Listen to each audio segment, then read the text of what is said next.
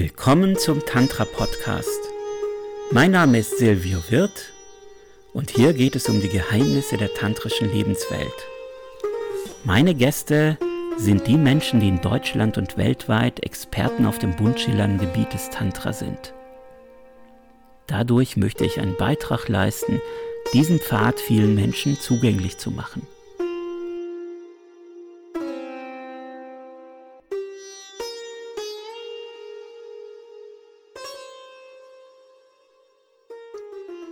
So, herzlich willkommen zum Tantra Podcast. Mein Name ist Silvio Wirth und ich begrüße hier Johannes Ganesh Bönig. Er Hallo, ist Tantra-Lehrer.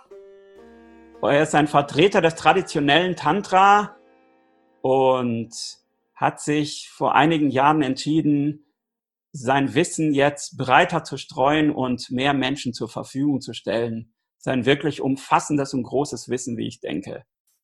Namaste, Johannes. Ja, hallo, Silvio. Gut. Ja, erzählst du vielleicht ein bisschen was über deinen Werdegang? Wie bist du zum Tantra gekommen? Also zunächst mal muss ich sagen, für mich äh, ist, ist die, die Spiritualität immer eine Privatsache gewesen, bis vor, naja, sagen wir, zweieinhalb Jahren etwa, wo ich dann mich entschlossen habe, in die Öffentlichkeit zu gehen. Also ich habe das, was ich jetzt erzähle, einfach als Privatmann erlebt. So muss es auch, auch beurteilt werden. Ich habe mich darin dann tatsächlich total frei gefühlt, weil ich war unabhängig in meiner Spiritualität von existenziellen oder ökonomischen Zwängen. Das ist etwas, was mir, glaube ich, mit meiner Persönlichkeitsstruktur sicher als junger Mann sehr geholfen hat. Denn ich war ein sehr karrierebewusster Mensch und äh, wollte einfach, hatte ein starkes Geltungsbedürfnis, was äh, Öffentlichkeit betrifft. Ja. Mhm. Also ich war, war Künstler, ich hab, war, als, war Choreograf und habe da auch eine sehr schöne Karriere gehabt. Erstmal das dahingestellt. Also Tantra, Tantra ist, ist für mich eigentlich relativ spät auf meinem Weg, also nicht spät, wenn ich es sage, äh, wie viele Jahre mache ich das, wie viele Jahre mache ich es tatsächlich, das muss ich mal nachrechnen. Ich habe angefangen 1986 mit Tantra. Ja, das ist schon eine ganze Zeit, aber ich hatte vorher eine ziemlich lange Zeit, wo ich mich mit anderen Dingen befasst habe. Und das Ganze fing an, weil ich ein sehr, eine sehr äh, äh, na, strenger nicht, aber, aber intensive katholische Erziehung hatte, bei meiner Erstkommunion. Also wenn ich das heute jetzt beschreiben müsste, würde ich sagen, ich hatte bei meiner Erstkommunion einfach ausgelöst durch einen sehr starken Kindesglauben mhm. mein erstes Samadhi. Und ich war dann mein ganzes Leben auf der Suche nach dieser Erfahrung ja, und habe dann unterschiedlichste Dinge probiert. Ich hab, war ein Mensch, der sagte, ich, ich schaue mir jetzt erstmal an, was in meinem eigenen kulturellen Umfeld möglich ist und war dann unterwegs bei Rosenkreuzern, Templern, Albigensen, mhm. Äh, alles Mögliche. Auch in der magischen Szene habe ich mich umgetan mit dem Ergebnis, dass ich mir gesagt habe, diese Wege die es bestimmt einmal gegeben hat im abendländischen Bereich, die sind nicht mehr, äh, wie soll ich sagen, funktionsfähig. Mhm. Das ist zumindest das, was ich angetroffen habe, war nicht mehr funktionsfähig. Und zumindest als spiritueller Weg, schon als eine magische Praxis, ja, mhm. aber nicht als spiritueller Weg. Also nicht Und, mehr vergeistigt, nicht mehr illuminiert, da hat sich ja, genau. ausgeschlichen oder ja, so ja. würdest du jetzt sagen.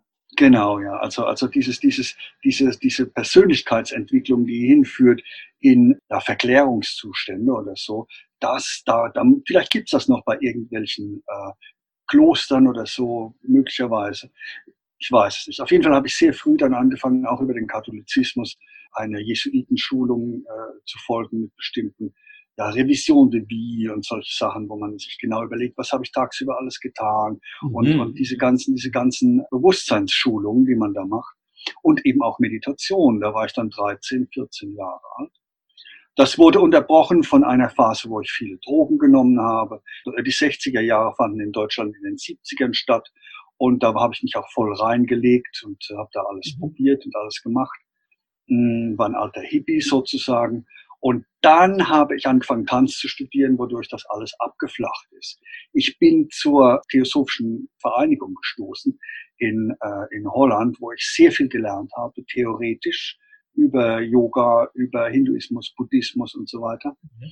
Und bin dann, weil ich eben so enttäuscht war von den westlichen Traditionen, äh, erstmal äh, auf den Sufismus gestoßen.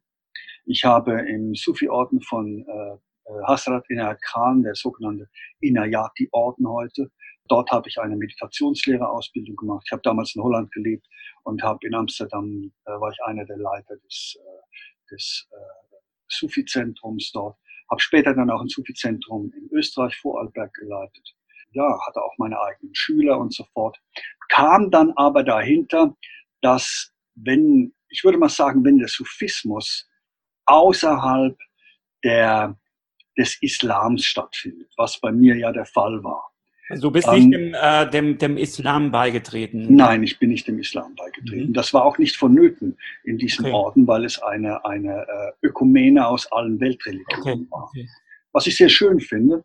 Aber der Islam gibt, äh, eine, gibt bestimmte äh, Strukturen vor, die, die eine Erotik regulieren. Da habe ich dann angefangen mit Tantra einfach aus dem Grund, weil ich meine Sexualität integrieren wollte. Ja, ja.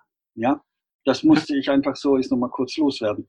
Das war, wie gesagt, äh, Mitte, Ende der 80er.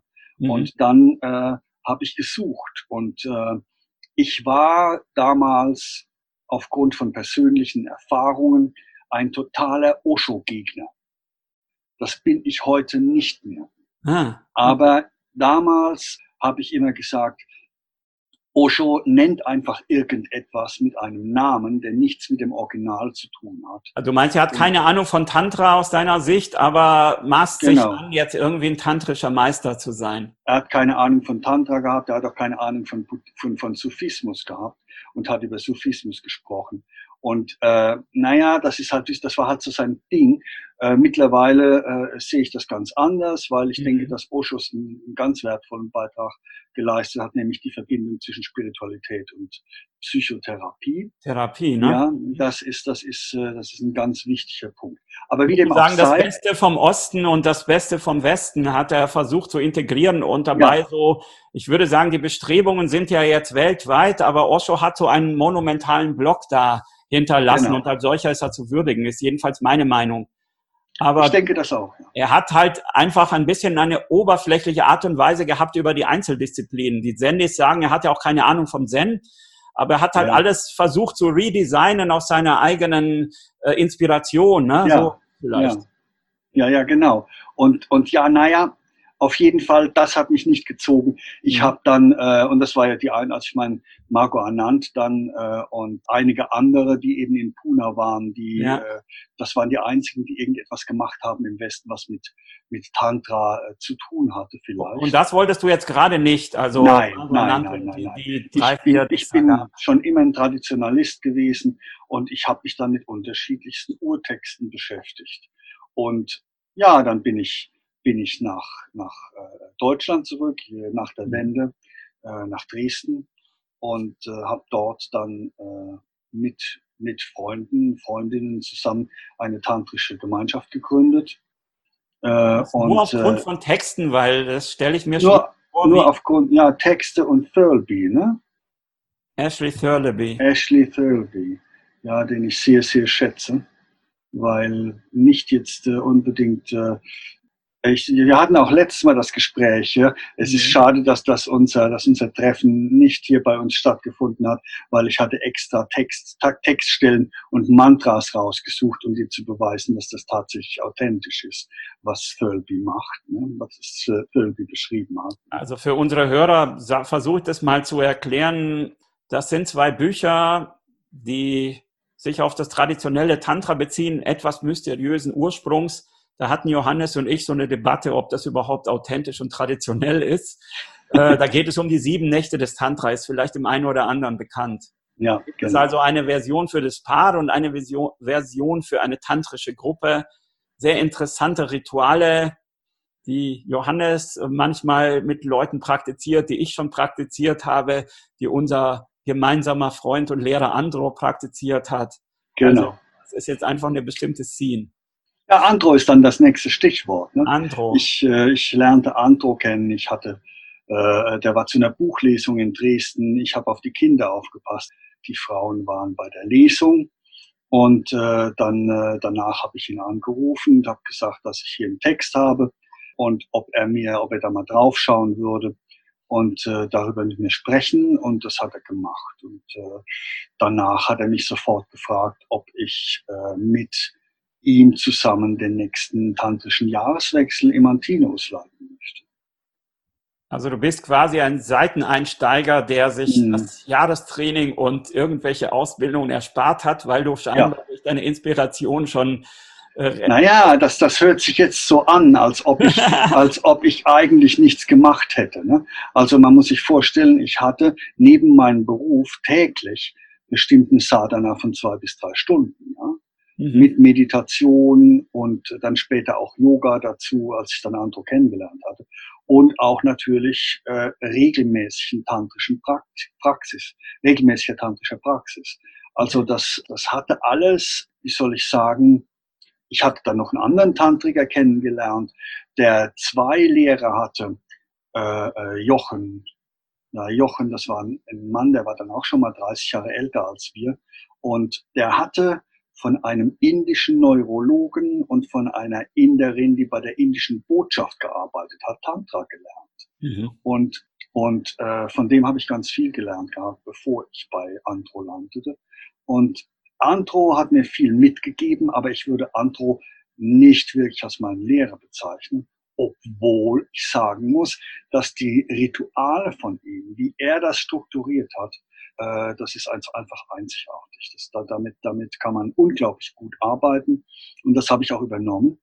Und äh, ich habe es äh, aus, wie soll ich sagen, ausgearbeitet, äh, mhm. weil ich noch in anderen Schulen war, die auch sehr, sehr wirksame und wichtige Dinge äh, gegeben haben. Zum Beispiel kommen dann äh, bei mir auch noch äh, außer der Feuerreinigung die Reinigung und, und der Schutz durch das geweihte Wasser dazu also energetisiertes Wasser und, äh, und dann die, das Abschließen des Raums mit einem, mit einem Seil und lauter, lauter solche Sachen noch. Ja? Und äh, auf jeden Fall war das eine, eine sehr schöne Zeit am Anfang. Allerdings gab es viel, wie soll ich sagen, Eifersucht ja, mir gegenüber. Weil in, in der Gemeinschaft von Antro, weil, weil ich anscheinend sehr geschätzt wurde dann von ihm und es innerhalb der Gemeinschaft Leute gab, die sagten, ja, aber wir mussten hier die ganzen Dinge machen, Jahrestraining und weiß der Teufel. Und der kommt einfach rein und der macht mit, ja. Mhm. Und dann haben Andro und ich uns entschlossen, nur noch auf dem Status quo von wir sind Freunde miteinander zu verkehren.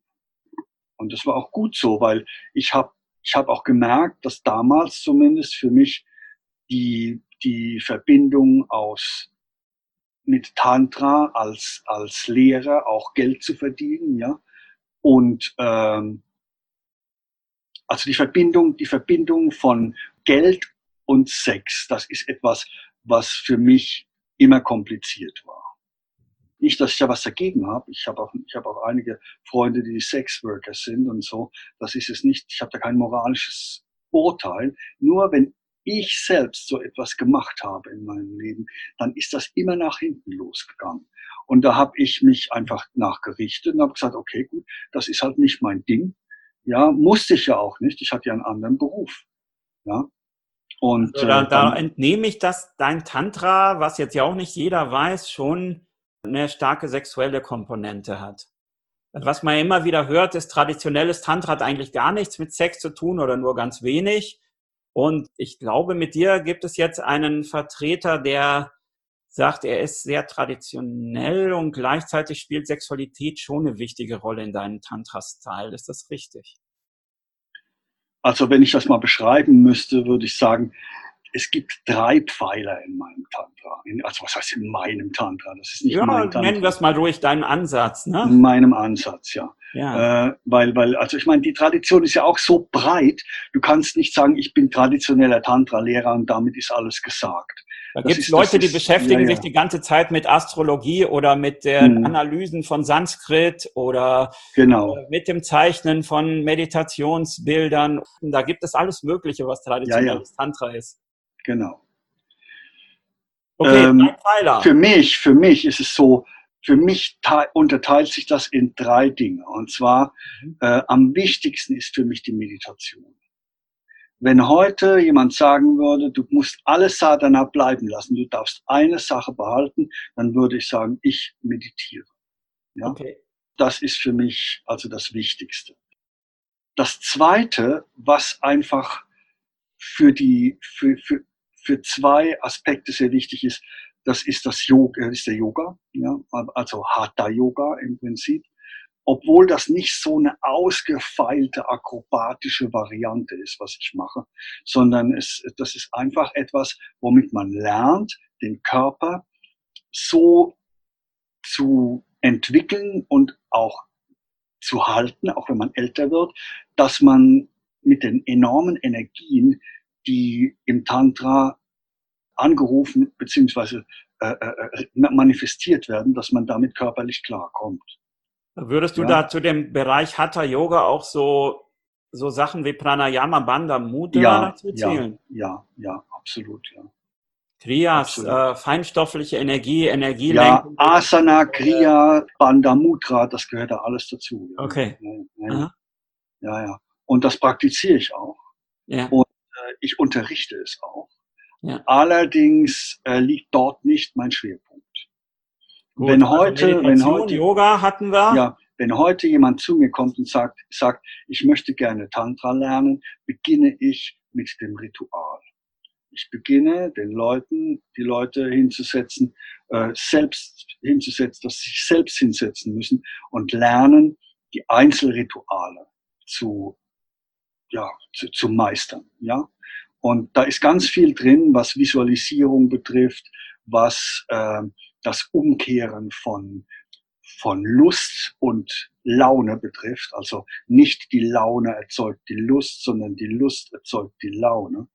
Also der direkte Zugriff auf die sexuellen Funktionen. Weil das ist eines der wichtigsten Dinge meines Erachtens, die Tantra enorm von anderen äh, äh, Sachen unterscheidet, von anderen spirituellen Wegen. Im traditionellen Tantra das betrifft auch nicht nur die Sexualität, das betrifft die ganze Emotionalität, das betrifft das Denken. Man geht einfach auf eine andere Art und Weise damit um und, und, und, und an die Sache heran. Zum Beispiel das Thema Angst. Das Thema Angst ist eine ganz wichtig, ganz wichtiger Aspekt in dem, was ich unterrichte. Ja? Und zwar auf verschiedenste Arten und Weisen. Wenn du wirklich mit Angst konfrontiert wirst, und dann kannst du dadurch, dass das Denken von der Angst ausgeschaltet wird, einen enormen Quantensprung vollziehen und direkt in Turiya oder in Samadhi kommen zum Beispiel.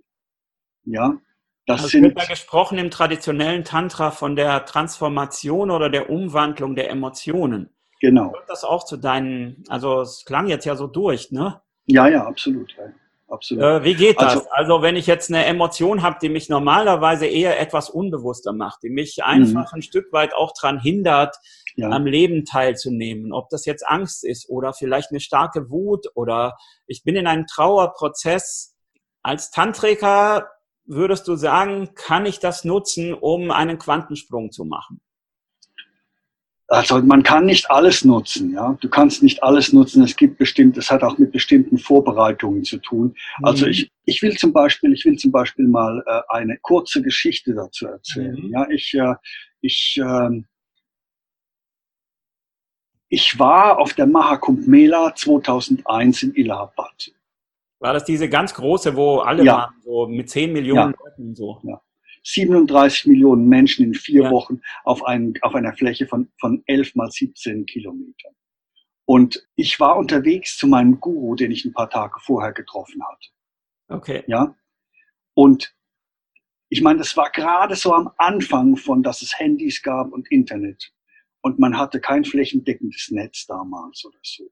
Also und du hattest keine Ahnung, wo er ist. Einer von diesen. Doch, doch, doch, doch, doch. Ich hatte ihn schon getroffen. Ich hatte ihn schon getroffen. Aber er hat mich eingeladen, um bei ihm im Vorzelt bei den, äh, bei den Gorakshnaths, in der Gorakshnath Sampradaya. Also die Nats, das sind ein bisschen düstere Men äh, ähm, Leute mit so einem Turban und ja. so diesen großen, großen äh, Ohrringen Ohrring. und so weiter. Und da hat er mich äh, eingeladen, weil er gesehen hat, der Mann, der hat kein Geld. Und das war auch so. Ich war im Hotel und habe meinen Rucksack gepackt und mich hat plötzlich unge unglaubliche Todesangst erfasst. Ich habe das Gefühl gehabt, wenn ich jetzt auf die Miller Grounds gehe und dort passiert mir irgendwas, ich habe eine Lebensmittelvergiftung oder irgendwas und ich sitz, liege da am Straßenrand, die laufen einfach an mir vorbei, die Inder und lassen mich verrecken. Ja, ich hatte, ich hatte nicht viel Vertrauen in, in meine Umgebung in der mhm. Situation. Und meines Erachtens auch zu Recht, weil das war wirklich keine, wie soll ich sagen, das war kein Picknick, ja, die, die, die, die Mark und Mela. Und dann habe ich mir gesagt, okay, du hast deinen Guru gesucht, du hast Rituale gemacht, du hast Astrologen befragt, du hast meditiert, um heute deinen Guru treffen zu können. Du hast dich zwei Jahre darauf vorbereitet. Wenn du jetzt verreckst, dann verreckst du. Okay. Und dann bin ich gegangen. Und ich muss sagen, es war der richtige Weg. Es, ich bin natürlich nicht verreckt, ich bin noch immer am Leben und äh, es ist auch nichts dergleichen eingetreten. Ich wurde sehr krank danach, dann ja, weil Kundalini aufgestiegen ist durch einen Körper, der nicht darauf vorbereitet war im damaligen Zustand. Ich habe geraucht, ich habe Fleisch gegessen, ich habe, das war alles äh, nicht nicht wirklich sauber, um es mal so zu sagen. Heute mache ich das alles nicht mehr, aber ähm, damals äh, habe ich gesagt, ich mache alles, worauf ich Lust habe. Ne? Ob, was ich aber sagen wollte, das ist diese Emotion der Angst, der Todesangst, durch die du hindurchgehen musst, um den Guru zu finden, der wird, die wird überall beschrieben in den, in den, äh, in den Texten. Ja? Das ist nichts Unnormales. Und wenn du das, die, diesen Test nicht meisterst, dann hast du auch keinen Guru in dem Moment. Es wird ja in Tantra-Schriften oft so gesagt, dass Nahtodeserfahrungen oder Todesangst oftmals Kundalini erweckt. Ja. Also, ja, weil du in diesen Extremzuständen sich die Lebenskraft dann plötzlich von selbst befreit. Genau. Ich habe noch mehr solche Erfahrungen gehabt. Also auf meinem Weg gab, gab es ganz viele verschiedene Gefühle, die mhm. sich meine Lehrer zunutze gemacht haben, ja, um, um mich in bestimmte Zustände zu bringen. Das war, das ist eigentlich auch ganz normal im Tantra. Weil, und da komme ich jetzt wieder zurück zur Sexualität, die Sexualität ist für den Menschen, sozusagen der Kern, die Quelle meines Erachtens jeglicher Emotionalität. Ja, also dort ist es irgendwie am stärksten, dort ist auch, auch, das ist dort, dort ist auch das, das Ganze mit Angst und Scham ist dort sehr stark zentriert und deswegen finde ich es so wichtig weil du funktionalisierst deine, deine Sexualität, um, wie jetzt, um Andro zu zitieren, um die Orgel der Gefühle spielen zu können. Das heißt, du, du bist eigentlich als Tantriker von deiner Emotionalität sowieso eine Art Schauspieler disidentifiziert, möglichst weitestgehend, damit sie dir zur Verfügung stehen um damit dein Leben vollständig leben zu können, aber immer wieder auf den Standpunkt des Zeugen dich zurückziehen zu können. Also Egal, wenn ich, mir, jetzt, wenn ich mir jetzt vorstelle, dass, dass ich jetzt nicht lange Erfahrungen mit Tantra habe und du von, von, dieser, von diesem State of Mind sprichst, kann ich mir vorstellen, das könnte viele abschrecken. Wir leben ja jetzt in der westlichen Kultur, in dem es sowas gibt wie ein, ich möchte authentisch sein, ich möchte meine momentane Emotion möglichst unverfälscht zeigen, leben, das tun, was richtig ist, diejenigen Sexualpartner mir aussuchen, wo es eine Anziehung gibt. Würdest du sagen, äh, wenn man sich auf den tantrischen Pfad macht, muss man bereit sein, das alles umzukehren, gewissermaßen dieser westlichen Ausrichtung, dieser westlich-postmodernen Richtung eine, eine östlich disziplinierte nein, Richtung nein, entgegenstellen? Oder wie muss ich das verstehen? Also was, was das, muss ich, ich jetzt anders so. machen, wenn ich mich auf den Pfad begebe mit meiner Sexualität? Also ich kann wirklich nur von den Dingen sprechen, die ich praktiziere und die ich lehre. Andere mögen das anders machen und das ist auch wirkungsvoll. Ja, ein potenzieller was, Schüler von dir, was würde der hören? Was soll er jetzt machen mit seiner Sexualität? Normalerweise hat er zweimal die Woche Sex mit seiner Freundin ja. und zweimal die Woche holt er sich vielleicht noch ja einen runter, guckt sich dabei Erotika an. Mhm. So, ich würde mal sagen, das ist vielleicht so ein normaler Mann, der jetzt aber Interesse hat an diesen spirituellen Disziplinen, das vielleicht gerne ein bisschen verbessern, verändern möchte, tiefere Orgasmen haben will, vielleicht auch interessiert ist an Yoga und Spiritualität. Was wäre, was würde jetzt Johannes Ganesh ihm raten? Wie macht er das kann ich dir so, so, so pauschal gar nicht sagen, weil es ist wirklich so, es gibt so viele Wege, wie es tantrische Schüler gibt hm. und Schülerinnen. Also das ist als, als das ist auch der Punkt, wo ich dann wusste, so jetzt kann ich tatsächlich unterrichten, weil mein Repertoire an Techniken und Methoden so breit ist, dass ich ohne weiteres meinetwegen 50 verschiedene Schüler haben konnte, könnte und jeder macht gerade was anderes. Also würdest mit jedem deiner Schüler einen eigenen Pfad verfolgen? Ich habe bestimmte Prinzipien, ja. Aber ich würde die Leute natürlich erstmal an die Rituale heranführen, da trennt sich schon die Spreu vom Weizen. Also wer die, die wenigsten, die wenigsten, also wenn ich, wenn, wenn ich, wenn ich 100 Leute habe, die sich dafür interessieren, würde ich sagen, kommen bisher zwei oder drei an am Ende. Und das ist schade. Ich denke, dass viel mehr Leute die Möglichkeit hätten. Aber, wie soll ich sagen, für mich ist Sexualität, sind Gefühle, sind Gedanken, der ganze intellektuelle äh, äh, Apparat, den wir mitführen, der uns zur Verfügung steht, unser Beruf, unsere äh, äh, Möglichkeiten zu genießen und so weiter, das ist für mich ein Werkzeugkoffer. Und ich bin nicht mein Werkzeugkoffer. Ich benutze meinen Werkzeugkoffer. Ja, aber das setzt ja schon mal eine Art von Bewusstsein voraus, äh, dass, dass ich es schaffe, mich zu identifizieren, also entidentifizieren von meinen Gedanken, meinen Gefühlen und so weiter. Also entweder man ist so geboren oder man hat irgendwie schon mal zehn Jahre intensive Meditationserfahrung oder ein spirituelles. Es reicht, wenn du eine künstlerische Ausbildung gemacht hast. Es reicht, wenn du äh, gelernt hast, ein Instrument zu spielen als Kind oder Fußball gespielt hast im Verein. Das okay. reicht, ja, ja. das reicht, um das verstehen zu können. Und natürlich gibt es einen Anfang für alles.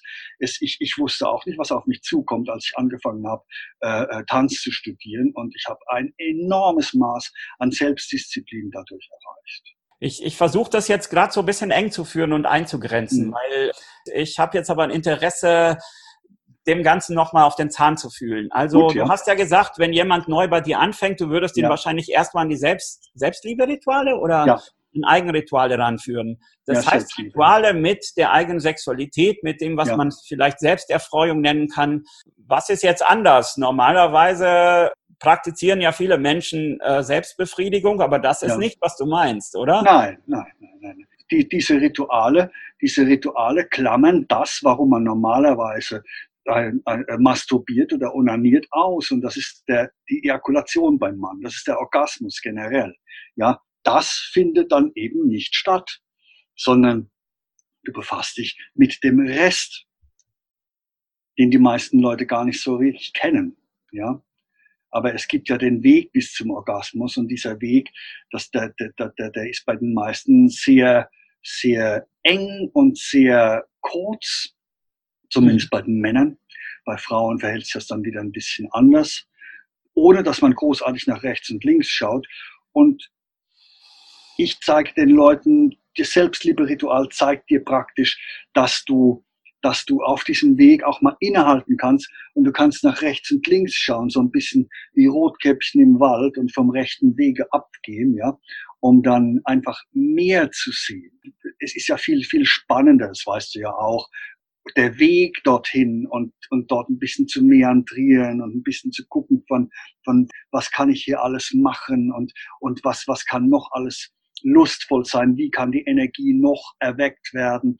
Und vielleicht habe ich hier auf der linken Seite eine ganz andere Energie als auf der rechten Seite mhm. und so weiter und so fort. Und damit möchte ich, dass die Leute gerne arbeiten mit dem Ziel, eine gewisse Disidentifikation äh, von dieser Gewohnheit der, äh, der lustvollen Entladung bei Männern oder eben bei Frauen, äh, äh die na, da zeigen sich ganz andere Dinge, da will, das, das ist auch nicht so eindeutig wie bei einem Mann. Ja, Aber da hätte ich jetzt eine Nachfrage. Ja. Ähm, du hast jetzt ja gesprochen zu Meandrieren und zu gucken links und rechts und so weiter. Und gleichzeitig hast du ja Ashley Thurleby auch als Hintergrund ja. genannt, der ja sagt, das Selbstliebe-Ritual sehr zu strukturieren. Da gibt es ein Mantra, da gibt es dann äh, mit dem rechten Hand zur linken Brustwarze und dreimal kreisen oder so und dann mit der linken Hand zur rechten Brustwarze. Das ist ja eher ein Ritual mit einer strengen Form. Genau so. Meine Form ist noch strenger als bei Pearl. Also noch strenger. Aber dann kannst du ja nicht viel meandrieren, sondern dann wird ja das Meandrieren dir vorgeschrieben.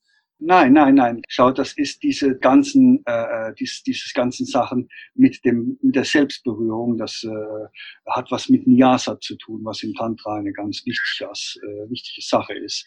Äh, das hat was mit dem Energetisieren des ganzen Körpers zu tun. Ja, wir sind in unserer äh, Sichtweise auf Sexualität doch sehr eingeschränkt, wir westlichen Menschen, vielleicht generell alle Menschen auf der Welt, ich weiß es nicht. Und du versuchst das auszubreiten und du, du breitest das aus, indem du den Körper auf eine andere Art und Weise mit hineinnimmst. Du änderst deine Gewohnheiten. Wenn du dir mal anguckst, wie der normale junge Mann heutzutage masturbiert, das ist auch extrem eng.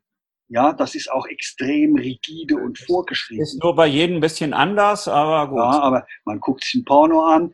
Meistens guckt man sich ein Porno an, wo dann genau die Sachen stattfinden, die man geil findet. Und dann äh, äh, mhm. holst du eine, einen runter, vielleicht nimmst du noch ein bisschen Kleidgel dazu und dann ist die Sache aber in zehn Minuten gegessen.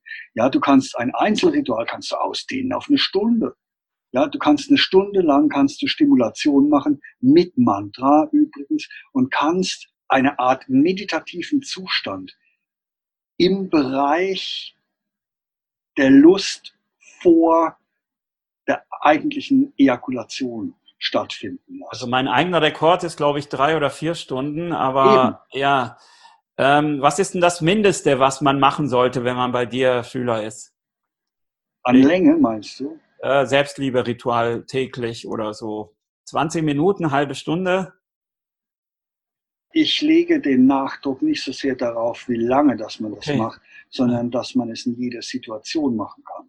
Die, die Welt ist dein, dein Spielplatz und du kannst überall Sadhana machen. Ja. Ich, ich versuche mal ein bisschen weiter äh, ja. an dem roten Faden zu sein. Wenn ich es richtig verstanden habe, ist es wichtig, speziell beim Mann äh, Orgasmus von der Ejakulation trennen zu lernen. Ne? So als eine Art Basic für deinen Pfad, dass man das kann und dass man das auch praktiziert und dass man die das, Schönheit das darin würde, sieht und die Kraft. Ne? Das würde ich empfehlen, auf jeden Fall. Und äh, was geschieht dann mit der orgastischen Energie? Wird die im ganzen Körper verteilt oder in die Wirbelsäule oder äh, an bestimmte Chakren gelenkt? Schaut, das kommt ganz auf den Menschen drauf an. Mhm. Ich würde immer empfehlen, nutze die sexuelle Energie, um Kundalini Shakti zu erwecken und Samadhi zu erreichen. Das wäre meine Empfehlung. Aber es kann auch sein, dass jemand sagt, pass auf, ich will jetzt erstmal Karriere machen und mhm. bevor ich diese heftigen Dinge äh, in mein Leben einführe, möchte ich erstmal auf eine bestimmte Art und Weise existenziell gesettelt sein. Ja? Und dann kannst du genauso gut die Energien nutzen, um deine Karriere voranzubringen. Also indem du ein Mantra oder eine Visualisierung damit, sagen wir mal, magisch auflädst, ja? Äh, ich, magisch würde ich sagen, ist es immer, wenn du dich an die Umgebung wendest. Ja? Also ich muss ja nicht unbedingt die Umgebung verändern, um Karriere zu machen, sondern vor allem mich selbst. Du kannst sozusagen mit, indem du dich selbst entwickelst, indem du bestimmte Aspekte von dir selbst in den Vordergrund bringst, kannst du äh, äh, deine Karriere äh, oder dein Berufsleben vervollständigen, perfektionieren und ja. kannst damit dann auch im Außen sehr erfolgreich sein. Das habe ich zumindest gemacht, ja, sehr lange Zeit. Und äh, je mehr von dieser orgastischen Energie du, je mehr du opferst und je mehr du sublimierst, könnte man sagen, umso mehr steht dir zur Verfügung diese Qualitäten, zum Beispiel Konzentration oder Disziplin. Ja? Ich denke, das ist für jede Person anders. Ja, dass ich will, ich will auch wirklich, wirklich meinen, äh, ich, ich, ich, ich möchte gar nicht sagen, das muss für einen Menschen so und für den anderen so sein. Was ich auf jeden Fall sagen kann, mhm. das, was ich auf jeden Fall sagen kann, das ist, es geht darum, Gewohnheiten zu ändern. Die Schritte sind sehr, sehr klein, mit denen du arbeitest. Aber sie müssen nachhaltig sein. Ja, du, du änderst Gewohnheiten, du änderst, du stopfst die ganzen Löcher, durch die du Energie verlierst und versuchst ein Kraftwerk in dir anzulegen, womit du Energie produzierst. Und dabei versuchst du noch dein Bewusstsein so zu entwickeln, dass du das auf die möglichst intelligenteste Art und Weise machst, die dir möglich ist. Ja. Okay, das heißt, ich habe jetzt eine Verbindung von Yoga, von Meditation ich habe eine Kompetenz im Selbstliebe-Ritual. Und ja, und das, das dritte würde ich sagen, ist dann, ist dann die Sexualität, die tantrische Erotik. Mit etwas Glück habe ich jetzt auch eine Partnerin oder als Frau halt einen Partner ja. oder vielleicht auch einen homosexuellen Partner, äh, mit dem ich dann gemeinsam, sagen wir mal, die Paarrituale praktizieren kann. Ist das so? Das ist das, was man sich vorstellt. Ja? Aber es ist immer die Frage, was, was ist dein persönlicher Weg? Was präsentiert dir das Leben? Ich persönlich habe sieben Jahre Einzelrituale gemacht, bevor ich eine Partnerin gefunden habe, die das mit mir zusammen praktizieren wollte. Also im äh, tibetischen Tantra habe ich das sogar gelernt, dass man durch seine Sadhana und eine bestimmte Konzentration sogar so einen, äh, so einen Sexualpartner mehr oder weniger ins Leben ruft. Ja, also man kann auch auf das meditieren, dass, dass da der Richtige kommen möge, mit dem man gemeinsam diese, diese Rituale dann, diese zweifache Das, das habe ich, hab ich auch nach ein paar Jahren so gemacht. Ja, mhm. Ich habe da die Energie rein, einen Teil meiner Energie reinfließen lassen, tatsächlich diese, diese Frau kennenzulernen. Und das hatte wiederum mit einem inneren Prozess zu tun. Und da sind wir an einem ganz interessanten Thema oder an zwei interessanten mhm. Themen. Ich hatte mit 27 etwa einen Nervenzusammenbruch weil ich mich immer in mehrere Menschen gleichzeitig verliebt habe. Damals gab es noch keine Begriffe wie Polyamorie und offene Beziehung und so weiter. Ich bin in Therapie gegangen damals, weil es einfach nicht mehr anders ging. Und die Therapeutin sagte, ja, Johannes, du bist einfach noch nicht weit genug. Hm. Du musst jetzt erstmal die Therapie durchmachen und dann irgendwann, dann kommst du an den Punkt, dass du genug Tiefe hast und genug Vertrauenswürdigkeit, um mit einer Frau eine Beziehung führen zu können. Und hat es funktioniert? Nein, hat nicht funktioniert. Nach zwei Jahren habe ich aufgehört mit der Therapie und habe zu ihr gesagt, pass auf, Liebe ist nicht nur hoch und tief, sondern auch weit und breit. Die Sache ist so, ich, ich kann mehrere Menschen gleichzeitig lieben, weil ich genug Liebe in mir zulassen kann. Mhm. Und das ist einfach meine Veranlagung. Und dann hat es aber noch ein paar Jahre gedauert, bevor ich die Polyamorie tatsächlich manifestiert habe weil das auch wieder ein, es ist eine Sache, sich dessen bewusst zu sein, es ist eine andere Sache, das nach außen zu transportieren, vor allem wenn man alleine ist. Und erst in dem Moment, wo ich gesehen habe, dass, wo, wo ich das sozusagen, wo ich ein Coming Out als polyamorer Mann hatte, sind zwei Dinge passiert. Ich habe meinen gesamten Freundeskreis verloren und habe dann auf einmal Leute kennengelernt, die genauso gedacht haben. Und das ist Hand in Hand gegangen mit dem Finden einer tantrischen Partnerin. Würdest du sagen, dass wenn man den Weg des Tantra ernsthaft gehen will, dass, dass man mehr oder weniger polyamor sein sollte? Also ich habe in meinem Leben ein einziges Paar kennengelernt, was ernstzunehmende Tantriker waren, die von sich gesagt haben, sie seien monogam. Und alle anderen Tantriker, die ich kennengelernt habe, zumindest linkshändige Tantriker, das heißt Tantriker, die tatsächlich Sexualität praktiziert haben, mhm. nicht die Rechtshändigen, die dann doch, dann doch wieder zölibatär leben. Also alle anderen, egal wo, ob das in Holland war, in der Schweiz, wo ich viel auch war, ob das in Indien war oder wo auch immer, das waren immer polyamore Menschen. Und ich muss leider Gottes sagen, dass die Art von Tantra, die ich praktiziere und lehre, für jemanden, der nicht polyamor ist, nicht möglich ist. Weil ich davon ausgehe, dass wenn ich in einer, in einer Frau Shakti treffe, ja, Ich, ja. ich, ich erkenne in einer Frau Shakti und ich erkenne die Göttin wirklich. Mhm. Dann sehe ich sie in allen Frauen. Und wenn ich dann in die Situation komme, in der ich mit einer anderen als mit meiner eigenen Frau Sex haben könnte, wollte, dürfte, wie auch immer, und sage Nein, dann betrüge ich die Göttin. Okay, also, aber wenn jetzt zum Beispiel jemand, sagen wir mal, so gebaut ist, dass da ein Pärchen zu dir kommt, die nur es nur miteinander möchten, ja. obwohl sie durchaus sagen, ich sehe in jedem Shiva und Shakti, ja. aber wir haben einfach, äh, ja, das sind unsere Tapas, die wir uns auferlegt haben, wir wollen ja. das miteinander, weil wir wollen da zusammen in die Tiefe gehen. Sowas kann ich mir vorstellen, wobei ich ja selbst eher Polyamor bin, kann ich mir vorstellen, mit einer Partnerin kann man diese gemeinsame Weiterentwicklung in eine große Höhe treiben. Und ich ja. höre das auch von verschiedenen Frauen so. Äh, mich interessiert die Tiefe und wenn ich mit einem Mann schon ein tiefes Loch gegraben habe, warum soll ich dann mit einem anderen nebendran nochmal ein neues Loch graben?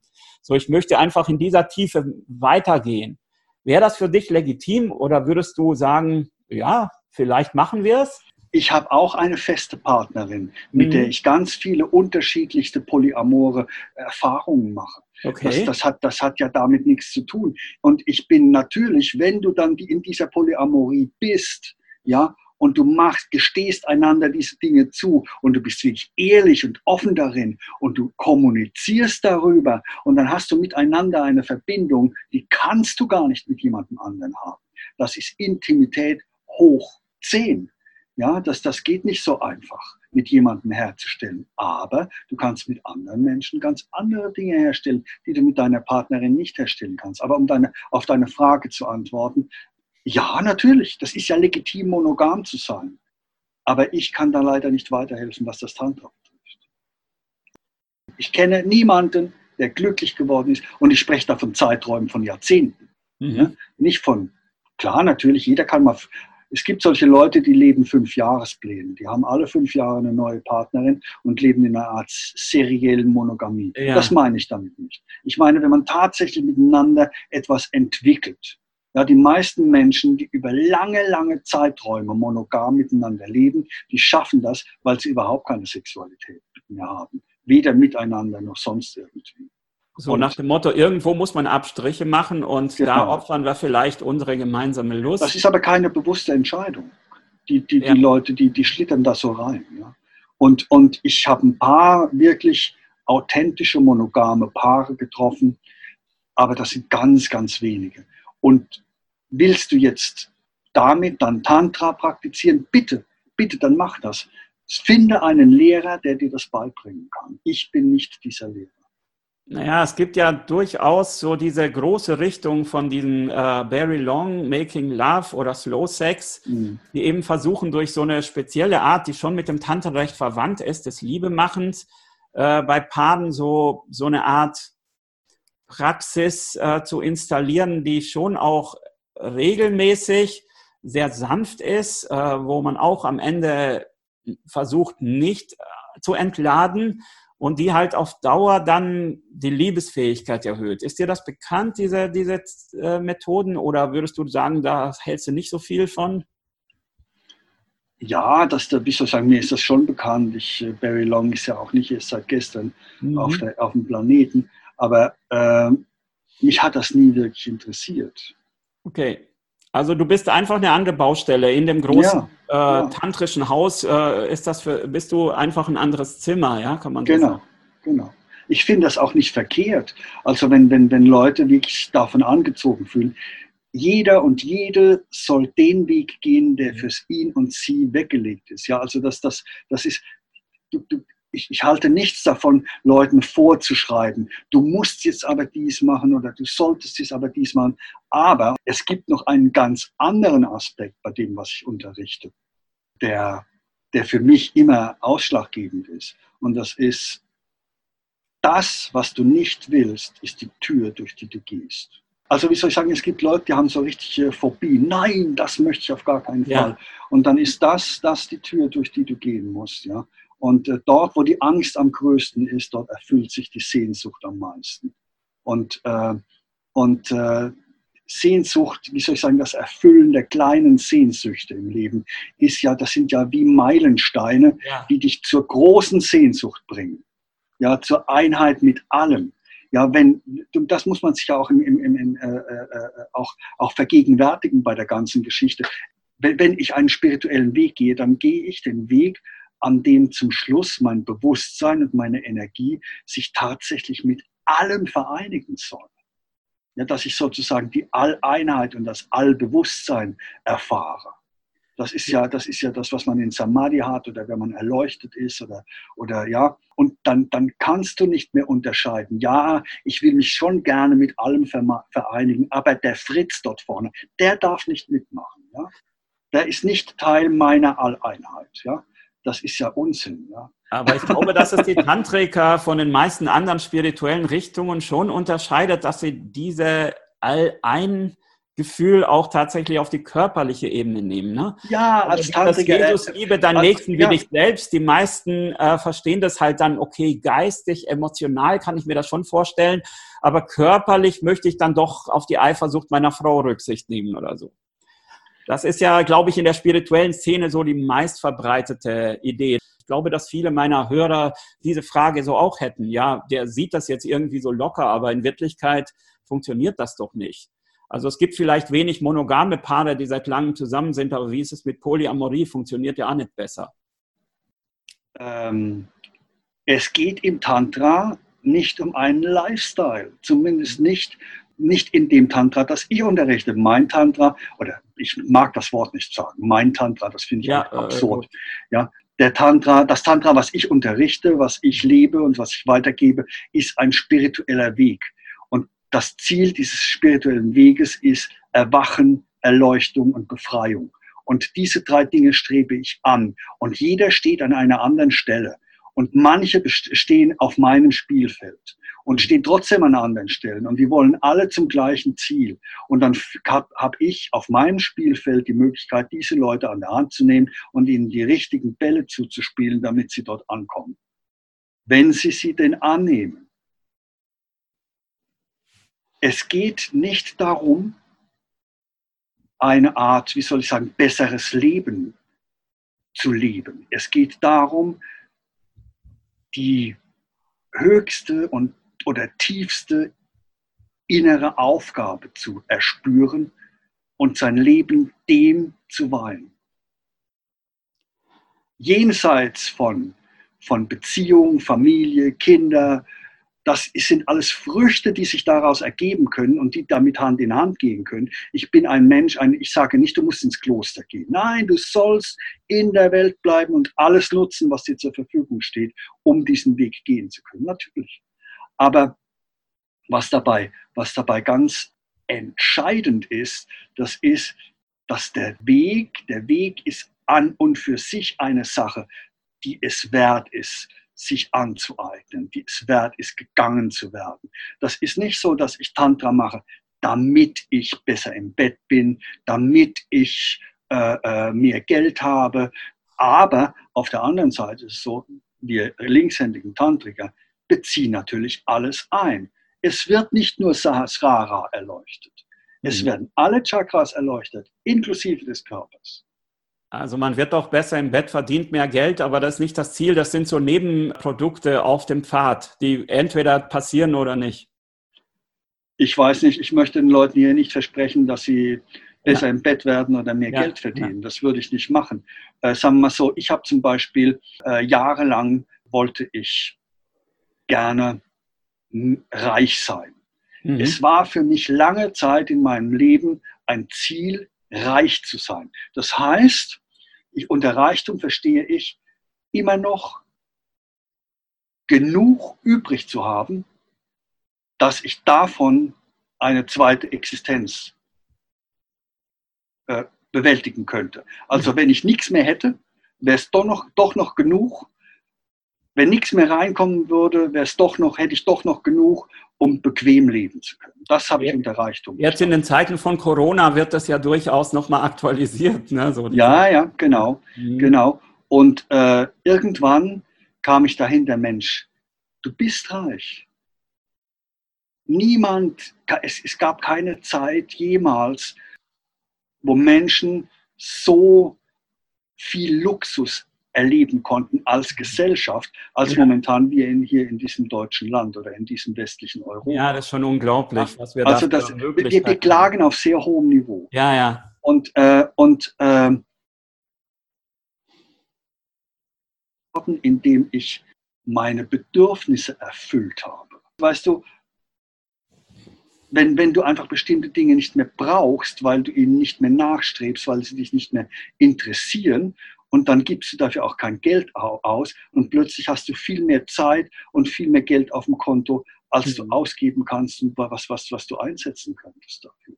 Wenn dich Shoppen gehen einfach nicht interessiert, dann hast du eine bestimmte Spiritualität mhm. in dir verwirklicht, die, die nichts mit, mit, mit Askese zu tun hat, die etwas mit Erfüllung zu tun hat.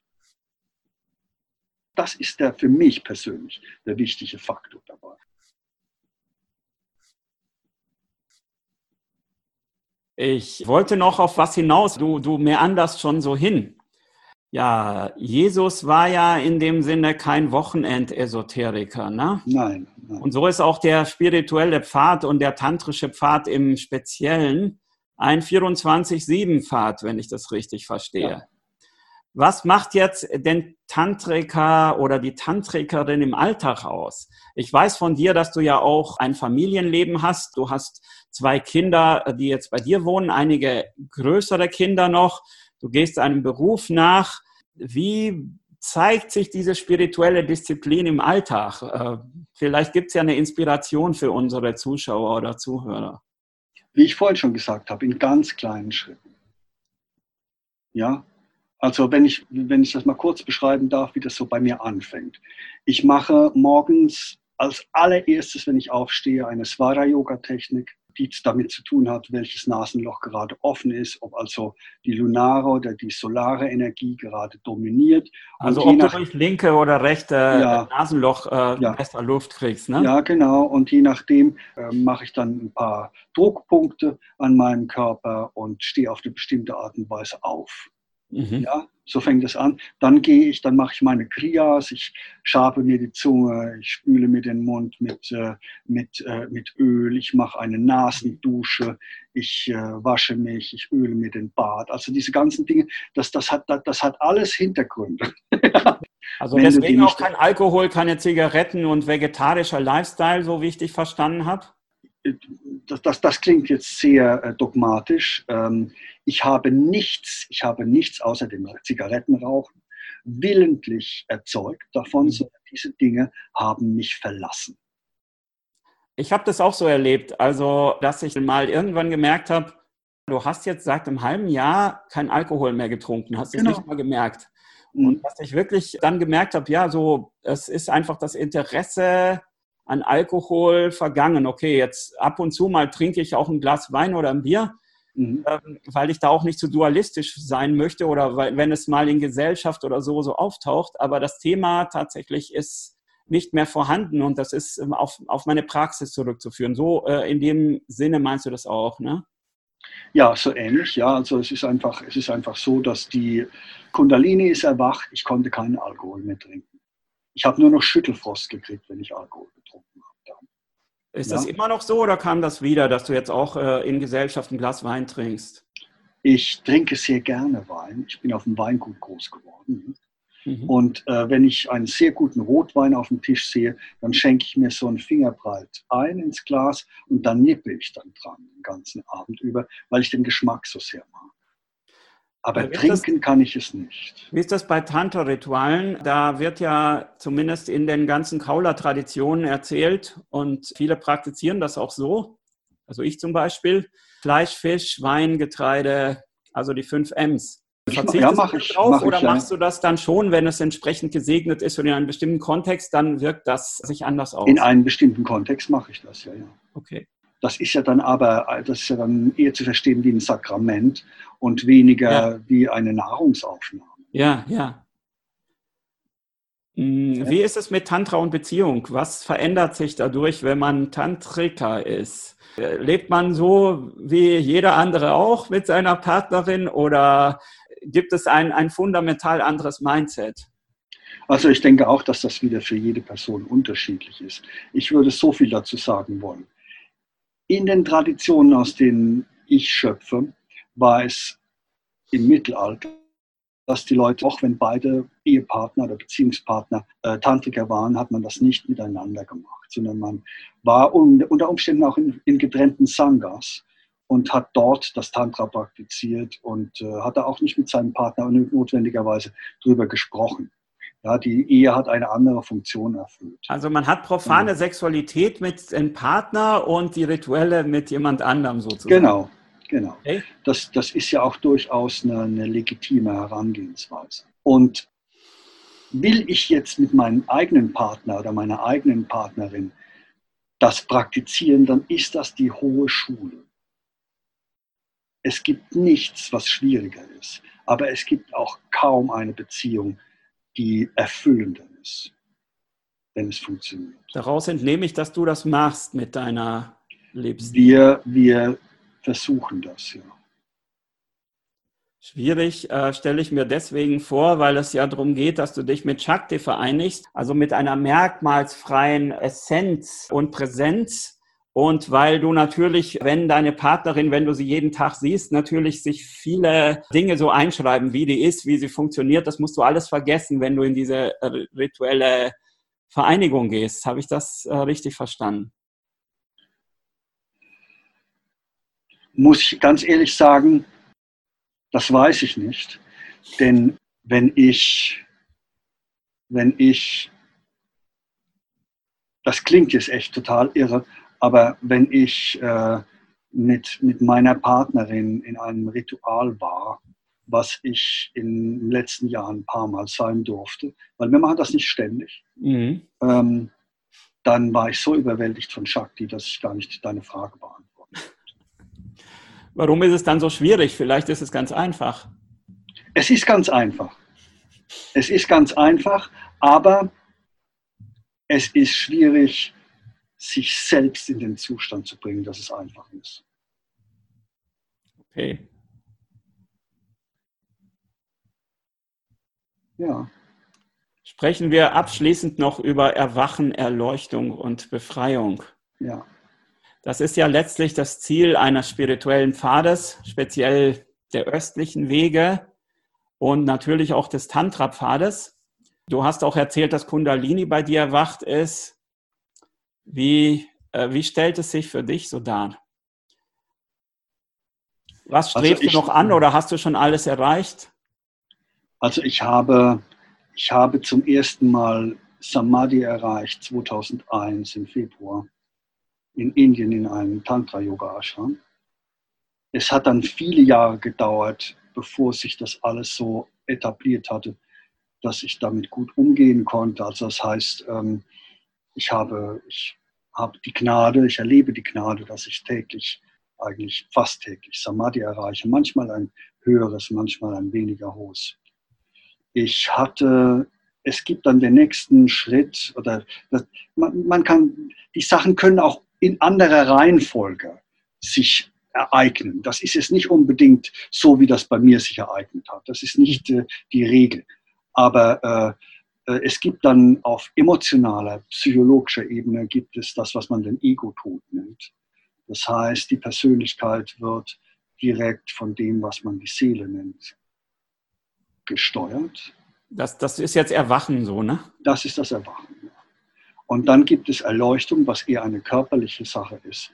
Äh, die heißt, wenn Kundalini Shakti dann aufsteigt bis in Sahasrara und vollständig aufgestiegen ist und dann über Amrita Nadi äh, ins Herz kommt, dann, dann senkt sie sich nicht mehr ab in Muladhara, ins Wurzelchakra, sondern bleibt im Herzen. Das ist dann das, was man Erleuchtung nennt, gemeinhin. Oder auch Sahaja Samadhi. Ja?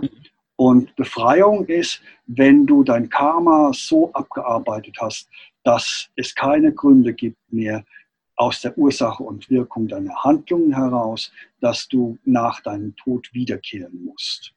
Ja, das, das ist eine Seelenangelegenheit. Das sind drei Dinge, die sich aber bei, bei manchen Leuten gleichzeitig ereignen können. Oder zwei von den dreien. Oder halt immer nur eins nacheinander je nachdem, wie du strukturiert bist, karmisch und persönlichkeitsmäßig, mhm. in unterschiedlicher Reihenfolge. Bei manchen Leuten kommt die Kundalini zuerst und alles andere wird dadurch ja. äh, mitgenommen und andere kommen durch geistige Prozesse, zum Beispiel durch das Fragen, wer bin ich, zu einem Erwachen. Ja. Und äh, die Kundalini passiert nie, weil man es vielleicht auch nicht praktiziert. Ne? Ja, ja, das, das, das, oder sie kommt und dann ist es aber nicht mehr so ein großes Ding. Ne? Das, ja. das, also zum Beispiel in, bei den äh, Advaita Vedanta-Leuten ist es so, die haben, es ist ja nicht so, dass die keine Kundalini kennen, aber der Moment, an dem Kundalini zum Tragen kommt, ist so weit in der, in der Entwicklung, äh, ist die Entwicklung schon so weit gediehen, dass das nur die Frage ist, äh, äh, benutze ich ein Stofftaschentuch oder ein Papiertaschentuch. Ne? ja. Ja, und dann will ich vielleicht noch, noch so viel sagen, weil das steckt ja natürlich immer hinter dieser Frage und das wollen die Leute wissen, bin ich erleuchtet, bin ich erwacht. Ich habe mein Erwachen erlebt am 16. Februar 2018 und äh, ich bin seitdem wirklich ein anderer Mensch. Und meine Beziehung ist da seitdem wirklich sehr viel besser und sehr viel tantrischer, muss ich wirklich sagen. Also Weil es Johannes in dem Sinne nicht mehr gibt? Es gibt nicht mehr diesen Menschen, der vor Geltungssucht fast alles gemacht hätte. Den gibt es tatsächlich nicht mehr. Und äh, ich habe, also so, so, wie soll ich sagen, es gibt bei mir Phasen, wo ich tatsächlich oder, oder auch Momente, wo ich tatsächlich ähm, hineingleite in, in, in, auch im Alltag in Erleuchtungszustände, also in Samadhis, Baba Samadhi oder wie man das nennt. Aber es ist noch ein langer Weg und ich bin froh, dass es noch ein langer Weg ist, denn ich genieße jeden Moment. Möchte an diesem Punkt, weil das so schön ist, gerne aufhören und vielleicht gibt es ja mal ein anderes Gespräch, wo wir uns dann mehr in den spirituellen Dingen, den Fragen über was Gott ist, was Shiva und Shakti ist, was Erwachen ist, mhm. vielleicht noch mal widmen können. Aber so zur Darlegung deines Weges und deines Ansatzes hat mich das jetzt sehr gefreut, dass du dir hier Zeit genommen hast. Und ja, ich, ich danke, danke, dir sehr. Silvio. Namaste, Johannes, und auf Wiedersehen. Auf Wiedersehen. Das war eine Episode aus dem Tantra-Podcast von Silvio Wirth. Wenn es dir gefallen hat, freue ich mich, wenn du meine Arbeit mit einer kleinen Spende unterstützt. Und ich wünsche dir und euch allen eine gute Zeit.